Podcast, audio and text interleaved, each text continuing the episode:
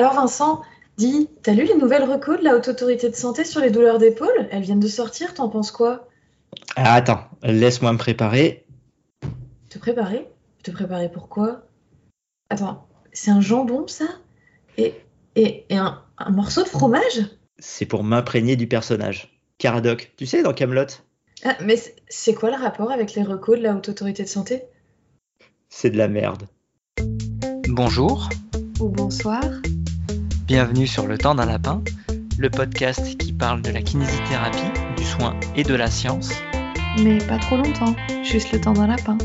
Le 19 septembre, la Haute Autorité de Santé a publié des nouvelles recommandations concernant les douleurs d'épaule. Ces recommandations s'intitulent Conduite diagnostique devant une épaule douloureuse non traumatique de l'adulte et prise en charge des tendinopathies de la coiffe des rotateurs.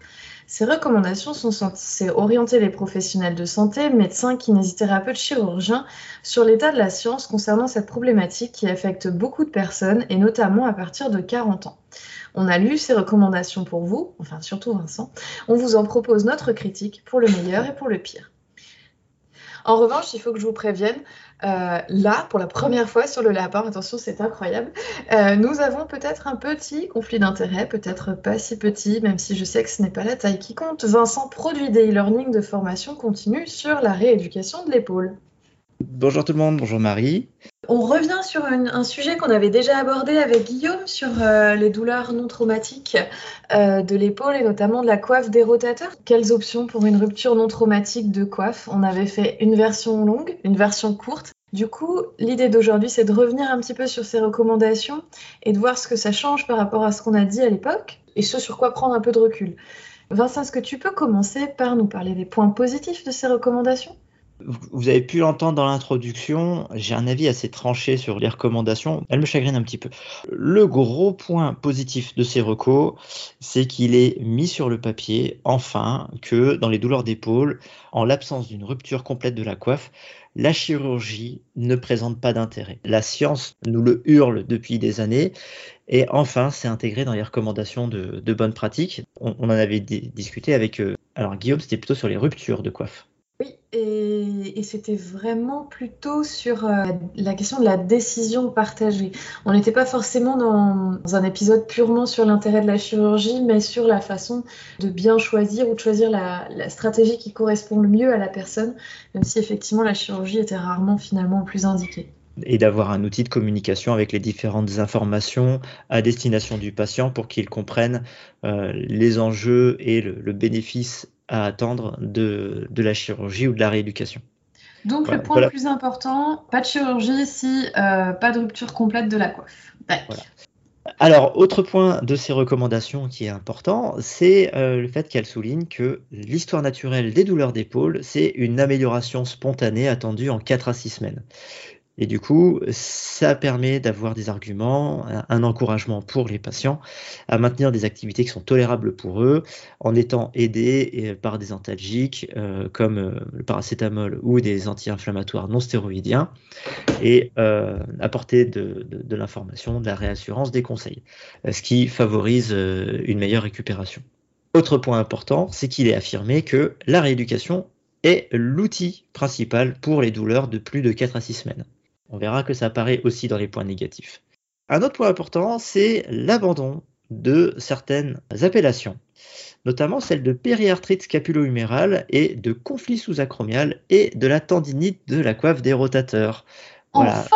Enfin, périarthrite scapulo-humérale ou PSH, moi ça faisait quand même pas mal d'années que je l'avais plus entendu. C'est un terme que moi j'avais beaucoup entendu quand j'étais en Belgique. Le conflit sous-acromial, lui, ça fait pas mal d'années que dans la littérature, il y a différents appels pour arrêter de, l'utiliser parce que ça, fait trop un lien euh, patho-anatomique avec une responsabilité de l'acromion qui potentiellement viendrait euh, abraser la coiffe des rotateurs. Et pareil bah, pour le côté tendinite de la coiffe des rotateurs, vu la probabilité de trouver des signes de remaniement tendineux sur les différentes composantes de la coiffe des rotateurs à l'imagerie chez les personnes euh, au-delà de 40 ans. Donc là aussi, on a un vrai progrès en termes de, dénomination, et ce qui amène aujourd'hui à un autre terme que je n'aime pas particulièrement, euh, mais voilà, ils appellent ça le syndrome sous-acromial. Donc on a l'appellation de syndrome. Ce qui est intéressant, c'est bien parce qu'un syndrome, c'est un ensemble de signes et de symptômes en l'absence euh, d'un diagnostic précis qui demanderait une autre intervention. Hein. On n'est pas sur une rupture de coiffe complète, on n'est pas sur une névralgie cervico-brachiale, on a un syndrome de douleur euh, autour de l'épaule. Par contre, moi je regrette quand même que là on s'éloigne un peu des recommandations de 2019 sur la lombalgie. Euh, j'aurais préféré une appellation poussée aiguë de douleur d'épaule où là, on sortait vraiment d'un spectre euh, anatomopathologie centré, mhm. et où ben, on était sur euh, un, fonctionnement par déficit, déficience, symptomatologie, puisque de toute façon, les causes de, douleur de nociception sur l'épaule sont multiples, et qu'il est quasiment impossible de les isoler, et ben, on reste sur une appellation assez généralisée. On a l'impression qu'ils ont un petit peu peur de trop sortir de ce modèle biomédical quand même. Oui, parce que nous, on en parlait dans l'épisode sur le Paris Shoulder Summit où moi j'ai été, et c'était en 2019. C'est pas récent non plus, et j'ai l'impression de réentendre un petit peu la même chose où on proposait des appellations comme douleur euh, liée à la coiffe. C'est la proposition euh, anglo-saxonne des leaders euh, scientifiques sur la question, c'est de parler de douleur en lien avec la coiffe. Il y a une amélioration, syndrome mhm. sous-acromial. J'aurais préféré pousser aiguë, douleur d'épaule, hein, mais bon, alors, le dernier point positif de ces recommandations, c'est que là aussi, il apparaît enfin dans des recours que la prévention en entreprise à base d'ergonomie et de bons mouvements ne fonctionne pas. Et ça, on vous en avait déjà parlé dans un épisode du temps d'un lapin. Et c'était l'épisode 51 du temps d'un lapin qu'on avait génialement appelé Gestes et postures, les lapins ne plieront pas, où on rappelait que visiblement les, les interventions d'ergonomie en entreprise n'ont pas d'efficacité supérieure au fait de permettre aux salariés ou aux personnes qui interviennent dans l'entreprise de rester entraînées aux mouvements qu'elles vont être amenées à faire dans le cadre de leur travail. Bon, là du coup pareil sur les épaules, c'est bien que ce soit précisé, ça fait, plaisir malgré tout. Malheureusement, euh, ça apparaît pas dans la version courte il faut aller jusqu'à la page 118 du document avec argumentaire que évidemment personne ne va lire. Pareil, hein, je pense qu'on va encore pendant longtemps culpabiliser euh, les professionnels avec le fait qu'ils n'ont pas bien euh, appliqué les préconisations de Jean-Michel Ergonome qui a coûté très très cher à l'entreprise. Ce que j'apprécie là, c'est qu'il y a quand même pas mal de choses qui rappellent un peu ce qu'on peut dire ici sur le temps d'un lapin ou ce qu'on essaye de dire depuis un certain temps, ce qu'on ramène de formation, toi et moi, etc. Bon, c'est agréable et ça, je trouve que ça apporte pour l'instant des nuances qui, me plaisent sur de la sémantique, sur euh, de l'appellation, sur euh, la la place de la chirurgie que je trouve être un sujet qui est difficile à questionner. Maintenant, du coup, si tu as choisi de commencer par les points positifs, c'est qu'il y a aussi des points négatifs. Il y en a autant, plus, moins. Euh, les points positifs, là, ils sont quand même très importants. On a une belle progression. Euh, mais on ne peut pas les aborder sans aborder les points négatifs de ces recommandations. De manière générale, dans les recommandations, la question du diagnostic différentiel, elle est assez pauvre. Tu veux dire que dans, ces recommandations, il n'y a pas forcément de, de, points sur si c'est pas un syndrome sous-acromial, qu'est-ce que ça pourrait être d'autre? C'est ça? C'est pas forcément évoqué? Alors, tu as la liste des problématiques de santé qui peuvent produire le même genre de symptômes, notamment drapeau rouge et donc euh, pathologies sérieuses qui peuvent produire des douleurs d'épaule. On pensera par exemple au cliché de l'infarctus du myocarde si ça concerne l'épaule gauche. Ça, évidemment, tout le monde y aurait pensé. Mais euh, pour ce qui est de faire la distinction entre une douleur en lien avec l'articulation acromioclaviculaire ou bien une névralgie cervico-brachiale, je trouve que ça ne va pas très très loin et même dans le document détaillé. Euh, un exemple, quand on parle de l'évaluation de la sensibilité, bah, ça semble encore et toujours le parent pauvre de l'examen neurologique, alors que ça pourrait mettre en, évidence une douleur en lien avec une problématique du rachis cervical euh, qui produirait des douleurs d'épaule et qu'on retrouve assez fréquemment. Hein. Moi, je vois régulièrement des patients qui sont étiquetés euh, de douleurs d'épaule tendinite parce que l'échographie faite a trouvé une épaule de l'âge de la personne avec des signes de remaniement tendineux. Mais par contre, le médecin ne s'est pas intéressé aux troubles de la sensibilité qui, pouvait y avoir, aux décharges électriques euh, que la personne ressentait et qui étaient associées à une raideur cervicale. Donc voilà, il y a assez peu d'éléments cliniques pour dire attention, si vous êtes en présence de tels symptômes, tels symptômes, tels symptômes, bah, peut-être aller éliminer d'abord une problématique au niveau cervical, une problématique euh, d'instabilité d'épaule. Et, donc du coup, il n'y a pas non plus un petit passage sur euh, bah, si ça n'évolue pas comme prévu, qu'est-ce que ça pourrait être ou qu'est-ce qu'on va chercher d'autre, c'est ça? Si ça n'évolue pas comme prévu au bout des 4 à 6 semaines, les recommandations de la Haute Autorité de Santé, c'est faites une radio. Oh alors qu'on sait qu'elle n'apportera aucune information pertinente pour la prise en charge, que n'aurait pas déjà apporté la clinique. Du coup, les recommandations, elles proposent quoi en termes d'imagerie? Pour répondre à ta question, niveau imagerie, ce que la Haute Autorité de Santé préconise, c'est de rechercher des signes indirects de tendinopathie. Là où on demande d'arrêter l'appellation tendinite de la coiffe des rotateurs, on va quand même rechercher des signes indirects de tendinopathie. Des signes qu'on va aussi bien retrouver chez des sujets asymptomatiques. Ils demandent aussi une appréciation de l'extension de l'acromion, alors que la science a bien mis en évidence que la dimension de l'acromion n'avait pas d'implication dans les douleurs de la coiffe puisqu'on retrouvait des acromions euh, plus ou moins épais, voire plus ou moins agressifs, chez des personnes qui avaient absolument aucune douleur et qu'on voit régulièrement des patients à qui on vient raboter cet acromion qui ne sont pas améliorés dans leur symptomatologie après. On sent un petit peu la dissonance cognitive des auteurs qui voudraient euh, s'affranchir un peu du biomédical. Tu chasses le naturel et il revient au galop.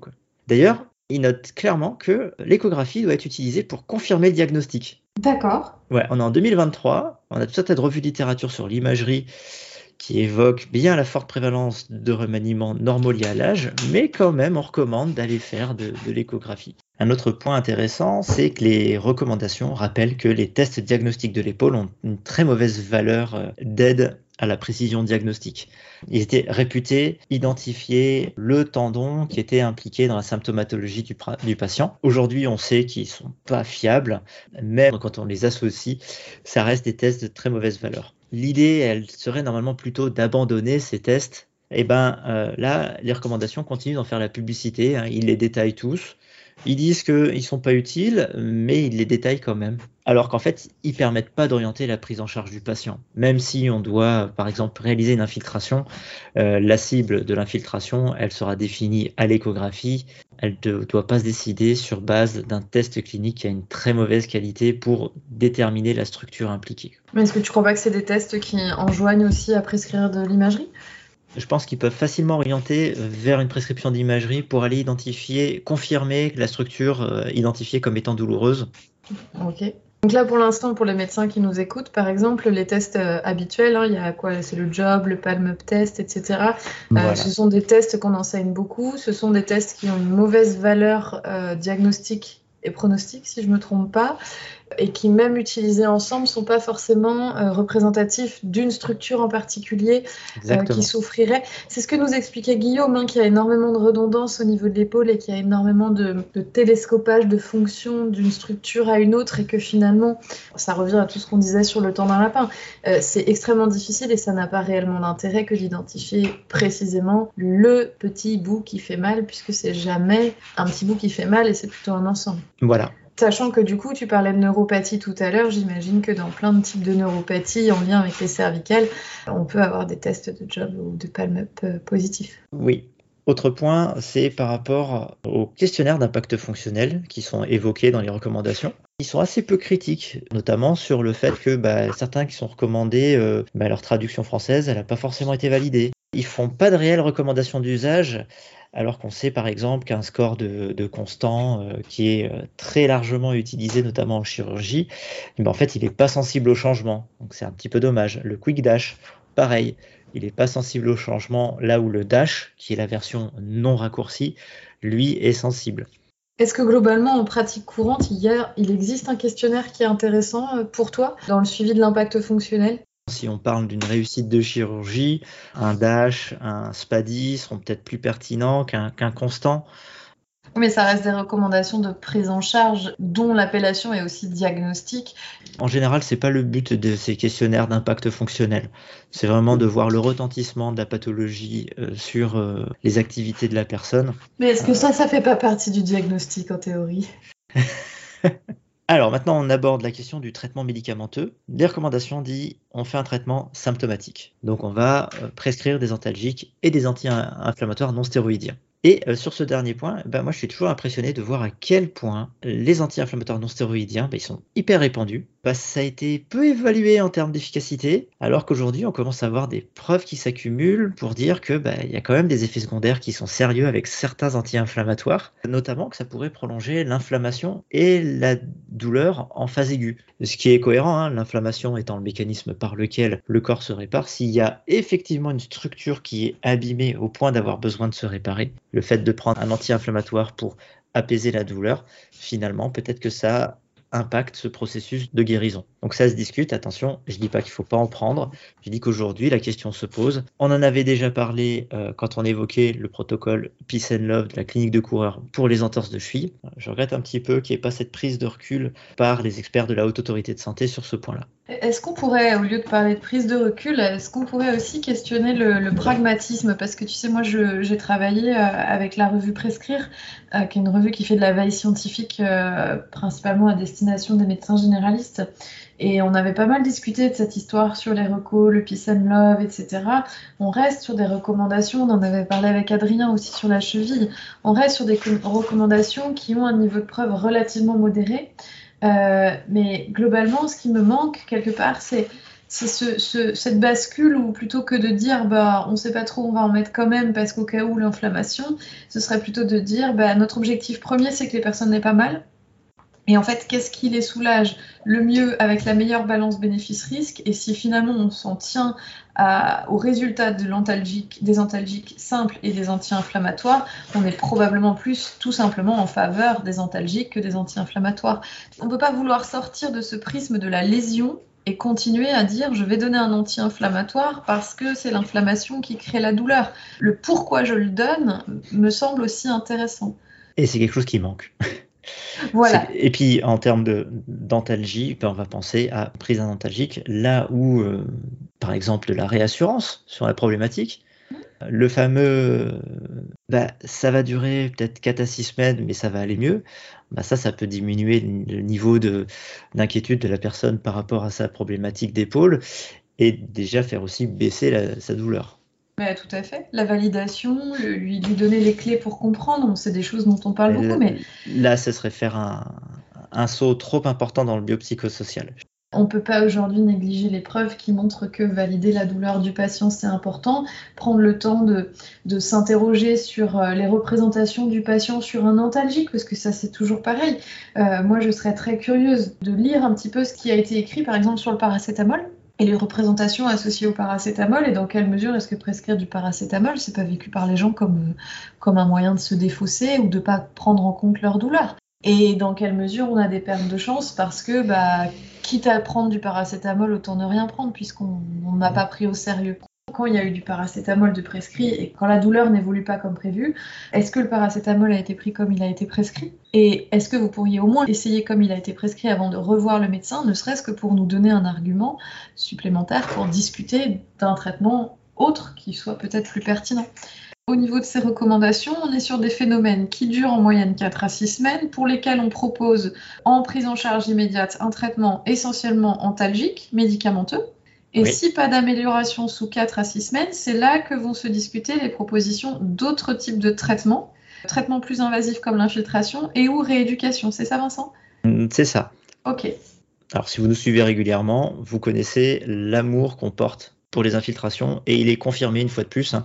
Là, dans les recos, il n'y a aucune étude contre placebo qui n'est citée. C'est-à-dire des études où on, est, on aurait évalué l'efficacité euh, des injections de produits de corticostéroïdes euh, contre un produit complètement inerte. Il y a une étude qui est citée en tant que telle, mais euh, en fait, l'injection de corticostéroïdes, elle est comparée à une injection de lidocaïne. Et en fait, c'est pas un placebo puisque c'est un produit dont on sait qu'il a un effet qui n'est pas un effet euh, anti-inflammatoire, mais qui a un effet euh, anesthésique. Et cette étude, elle montre quoi? Que, eh ben, que, l'injection de corticostéroïdes est plus efficace que l'injection d'idocaïne. On a comparé deux produits qui n'ont pas la même action. Donc déjà là, on essaye un petit peu de nous faire passer des vessies pour des lanternes. Mais du coup, on est encore dans la même dynamique. Il faut calmer la douleur. Euh, il n'y a pas forcément un problème d'inflammation, mais on va quand même injecter des corticoïdes. Et la rééducation, avec, tu disais tout à l'heure, une radio à 4 à 6 semaines, si pas d'amélioration. Et kiné. Autant l'écho, j'entends que c'est vraiment le gold standard de l'imagerie si on veut vraiment regarder les tendons, euh, même si euh, les voir ne, présupposent pas de la douleur, mais la radio en soi, je me suis souvent demandé quel type de pathologie grave on réussissait à éliminer avec cette radio, puisque globalement, euh, ce qu'on trouve n'apporte pas grand-chose dans la stratégie, hein, finalement. Et eh oui, assez peu.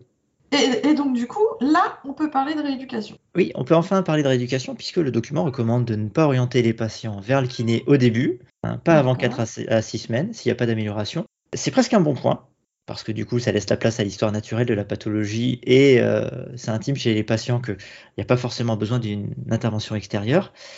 Mais ça reste quand même, pour moi, euh, kiné, le gros point noir de ces recommandations. D'accord. Alors, dis-nous tout si on s'en tient aux fiches pratiques qui vont avec les recommandations, et clairement, on va pas se poser la face, hein, c'est ce que va lire l'énorme majorité des personnes qui vont s'intéresser à ces recommandations. Euh, la rééducation n'intervient qu'en second lieu, après 4 à 6 semaines d'évolution non favorable. Première critique par rapport à ce point, c'est qu'on s'éloigne encore une fois de l'esprit des recos de 2019 sur la lombalgie, où euh, l'importance de la rééducation dans la prise en charge de certains facteurs psychosociaux, euh, là, elle est complètement ignorée, alors que pour la lombalgie, on identifiait les personnes chez qui il y avait un risque psychosocial qui sont plus à tendance à développer une pathologie chronique. Et eh bien, si ça apparaît pas, circuler, ça n'a rien à voir, la réassurance et l'éducation sont à réaliser par le médecin qui va devoir faire un interrogatoire, un examen clinique, une prescription dentalgique et traiter les facteurs psychosociaux dans les 15 à 20 minutes que vont durer sa consultation. Euh, sans oublier que si on prend en compte les potentiels délais pour obtenir un rendez-vous chez le kiné, ben en fait, la prise en charge, elle est décalée d'autant. On n'est plus en, 4 à 6 semaines, on est au-delà. Et puis, qu'est-ce qu'on fait pendant ces 4 à 6 semaines où potentiellement, ben, on a peut-être fait un arrêt de travail? Est-ce qu'on doit hum, poursuivre l'arrêt de travail euh, le temps que la personne puisse débuter sa rééducation? il y a vraiment une problématique qui n'est pas abordée dans ces recommandations. Bref, on arrive à ma partie préférée, c'est celle où les experts de la haute autorité de santé nous recommandent certaines techniques, au premier rang desquelles on retrouve les techniques de recentrage actif de la tête humérale. Oh là là. Et oui, on est en 2023, hein, je crois que j'ai déjà dit. Alors, lors des précédentes recommandations, ces techniques elles étaient évoquées, surtout comme ayant manquant d'étayage scientifique. D'accord. Bah ici, on nous les gratifie d'un grade B qui est un petit peu fantaisiste. Je rappelle que d'après la Haute Autorité de Santé, le grade B, ça se définit comme présomption scientifique fondée sur une présomption scientifique fournie par des études de niveau intermédiaire de preuve, niveau de preuve 2, comme des essais comparatifs randomisés de faible puissance, des études comparatives non randomisées bien menées, des études de cohorte. Là, on se base sur une étude dont le premier auteur est curieusement l'homonyme d'un des médecins experts auteurs de ces recommandations. Attention, on est parti sur un exercice de lecture critique d'articles scientifiques niveau première année de kiné. Dans l'étude en question, il compare deux groupes de patients avec des douleurs d'épaule. Le premier groupe reçoit ce que dans les études on qualifie souvent de traitement classique. Le second reçoit le programme dit de, recentrage de la tête humérale que voici. Apprentissage de l'abaissement de la tête humérale lors des mouvements d'abduction passive de l'épaule par une contraction active du grand pectoral et du grand dorsal puis élévation active de l'épaule associée au mouvement d'abaissement de la tête humérale précédemment appris, avec le coude fléchi de 0 à 90 degrés d'abduction, puis idem avec le coude tendu ensuite sur toute l'amplitude, et enfin idem avec 500 grammes dans la main. Et à cela, on ajoute un programme de 10 contractions d'abaissement de l'épaule trois fois par jour à réaliser en autonomie à la maison. Le groupe contrôle ou groupe traitement classique recevait dans un premier temps des mobilisations passives de l'épaule associées à 10 mouvements pendulaires de l'épaule trois fois par jour à la maison, puis des mobilisations actives qui devaient être non douloureuses associées à 10 élévations antérieures trois fois par jour à la maison, et enfin mobilisation active avec une légère résistance de la part du kiné. Rien dans cette méthodologie ne permet de mettre en évidence la supériorité des techniques d'abaissement actif. Les deux prises en charge ne sont absolument pas similaires, et rien ne permet de dire que c'est l'ajout des techniques d'abaissement actif de la tête humérale qui fait effet. D'ailleurs, d'où est-ce que ça vient cette obnubilation pour le fait de lever des poids avec les bras tendus? Pas, n'importe qui, il va, quand il va soulever quelque chose, le fait avec les, démarre avec les bras fléchis pour les tendre ensuite. Et alors, si on rajoute ça aux recommandations de certains de papier le dos, ben, on a un parfait programme de rééducation pour devenir des Playmobil. Moi, j'ai vraiment l'impression à chaque fois qu'on est un petit peu dans le même fantasme que les, tu sais, les étirements sous pelvien, quoi. On est sur des espèces de d'entités euh, rééducatives qui sont euh, sorties à tout va. Il y a plein d'ordonnances sur lesquelles on voit techniques de recentrage, renforcement des abaisseurs, etc. Ça fait des années qu'on en parle, mais ça fait des années, je crois qu'on n'arrive pas à montrer une supériorité particulière d'un truc qui, fonctionnellement parlant, est quand même hyper dur à mettre en pratique au quotidien. On parle de kinésiophobie, on parle d'auto-efficacité, d'avoir confiance dans son corps, et on est encore sur des méthodes et des techniques où, il faudrait euh, maîtriser le mouvement parfait, mais le mouvement Playmobil, qui, qui demande une charge cognitive et mentale qui est impressionnante. Enfin, moi, je, suis toujours autant sidérée qu'on questionne pas cette partie-là. Mais bon. Mais même le programme du groupe contrôle, il n'est pas adapté. Le pendulaire, on sait que ça ne fonctionne pas. Les charges, elles sont beaucoup trop faibles. Les recommandations de rééducation étrangère, elles insistent sur la nécessité d'aller travailler dans les secteurs de mouvement qui sont douloureux lorsque c'est supportable par la personne. Là, on coche aucun de ces critères-là. Et puis, on est encore, malheureusement, après, peut-être qu'il n'y a pas la place pour tout ça dans les recours, mais on est encore sur quelque chose qui, est épaule et pathologie centrée et lésion centrée, mais on n'est toujours pas sur, euh, euh, pas sur du personne centré. On n'a aucun objectif à long terme, on n'a aucune prise en compte des besoins de la personne. Sur les recours, la question se pose éminemment. Euh, à quel point c'est faisable et à quel point est-ce qu'on vise les objectifs, des objectifs qui ont du sens pour la personne Que dalle, quoi. Alors, attends, il n'y a, a, pas que ça. Parce qu'on nous parle aussi d'exercices qualifiés de spécifiques on nous recommande d'utiliser des exercices spécifiques versus des exercices qui ne sont pas spécifiques. Alors, exercice spécifique, c'est un exercice qui est réputé travailler certains aspects du mouvement, de la biomécanique du geste ou euh, une structure. Alors là, euh, j'ai pas identifié de conflit d'intérêt directement, mais encore une fois, on a une seule étude qui est citée, dans laquelle les deux groupes comparés, en fait, ils reçoivent pas la même quantité d'intervention. Le groupe contrôle, il travaille sans charge, il n'a pas de progression, alors que le groupe expérimental reçoit en plus des exercices spécifiques qui sont progressifs, et il a en plus de la thérapie manuelle.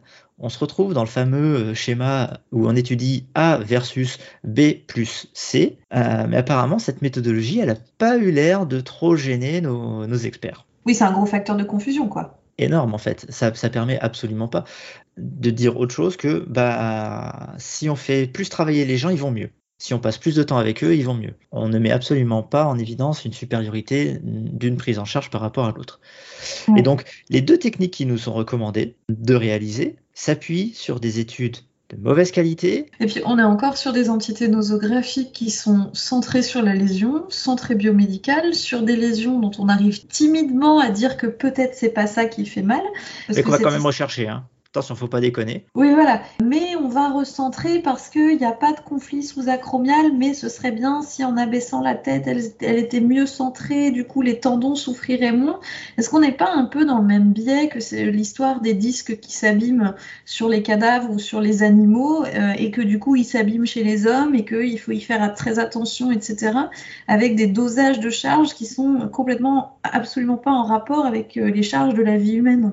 Eh ben exactement. Donc d'autant qu'un programme de rééducation qui s'arrête à 500 grammes, bah, ça prend pas en compte le fait de, de, soulever son chat qui fait du bruit et qui fait plus de 500 grammes, par exemple. C'est les points de reproche que j'ai à faire à ces recommandations, qui, de manière générale, s'éloignent des conclusions d'autres recommandations réalisées par des kinésithérapeutes, parmi les plus au point dans le domaine, hein, qui produisent de, la recherche sur le sujet, tels que Joe Gibson, Jeremy Lewis, Lynn Watson, euh, qui ont une approche qui est déjà beaucoup plus moderne et où la notion de raisonnement clinique est nettement plus présente on citera par exemple les recommandations du groupe de consensus réuni par euh, Chris Littlewood en, 2019 ou bien la Delphi de Requero Salinas en 2022.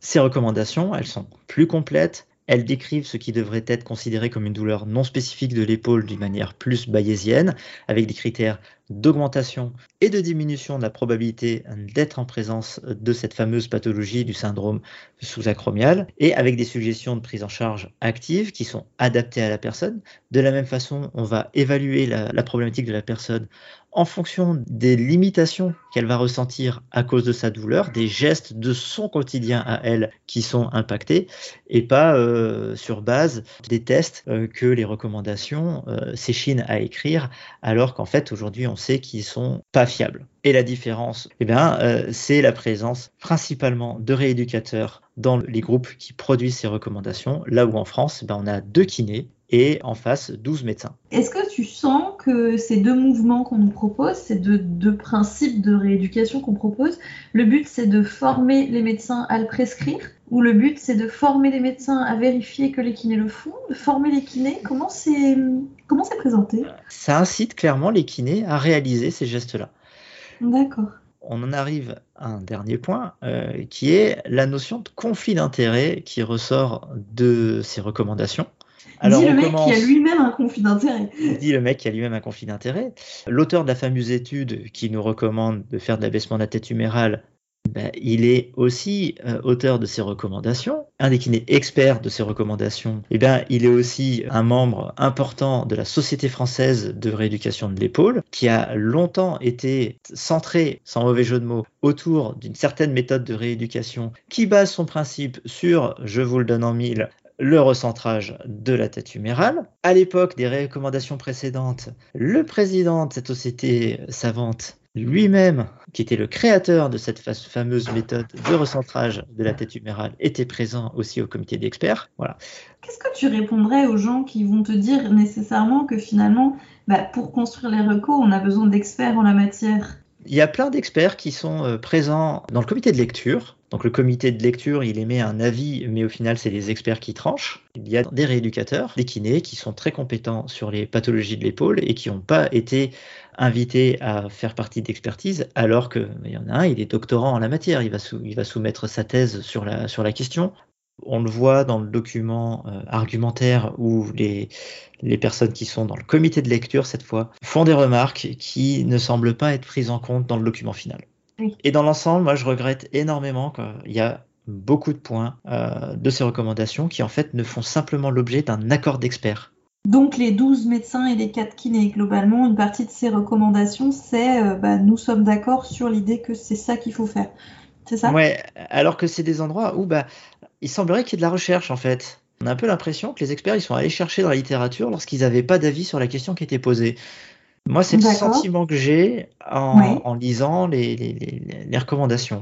Après, on est d'accord que les recos, c'est pas la place pour détailler ce cheminement-là, mais que nous, on espère en tant que personnes qui vont bénéficier des recos ou qui vont utiliser les recos, nous, on attend que ce travail-là soit fait en amont.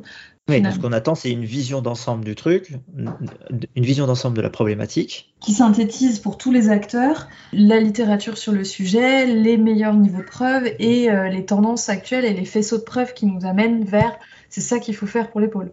Et qui ne se contente pas d'études de qualité mauvaise. Oui. En 2023, je pense qu'on peut devenir très exigeant sur la qualité des études sur lesquelles on s'appuie et arrêter de citer des études d'aussi faible qualité. Bref, euh. ces recommandations, elles sont très médico-centrées et je trouve ça vachement cocasse puisque finalement, le traitement recommandé, c'est principalement la rééducation et on a que deux kinés dans le groupe de travail et on a 12 médecins. Et on a une volonté affichée de sortir d'un prisme biomédical, mais tout, tout dans les recos nous ramène à ça.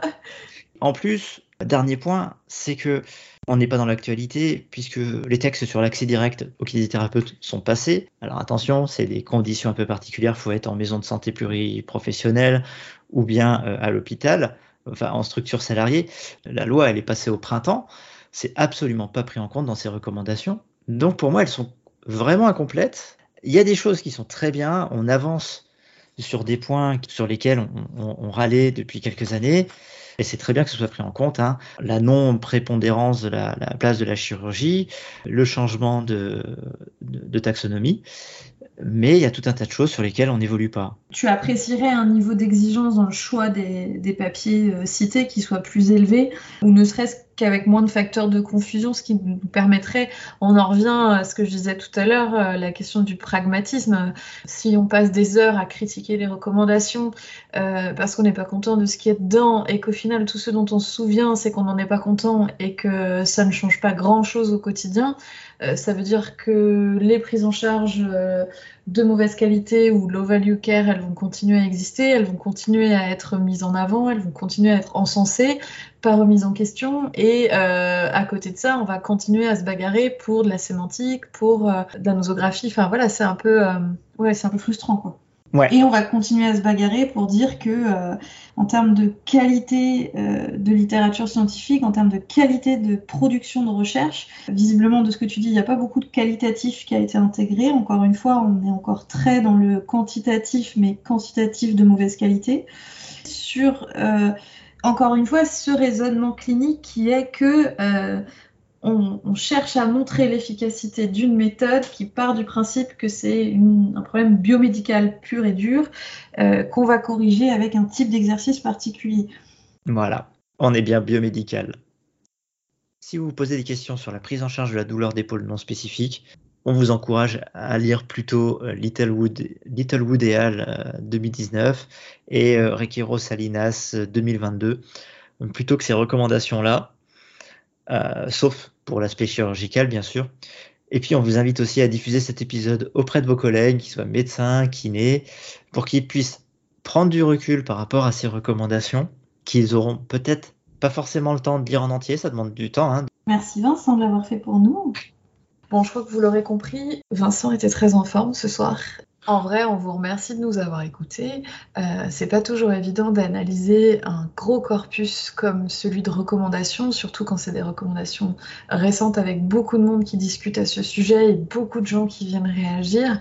Globalement, on reste un petit peu, je pense, campé sur nos positions tous les deux euh, par rapport à ce qu'on a pu dire précédemment sur le temps d'un lapin on privilégie l'actif, on privilégie le patient centré, on privilégie euh, des choses qui ont un aspect un petit peu pragmatique. Euh, si vous êtes médecin, n'ayez pas peur de ne pas prescrire de techniques particulières. On est censé se débrouiller. Euh, on vous a pas mal expliqué sur le podcast ce qu'on pouvait attendre ou pas attendre d'un kinésithérapeute.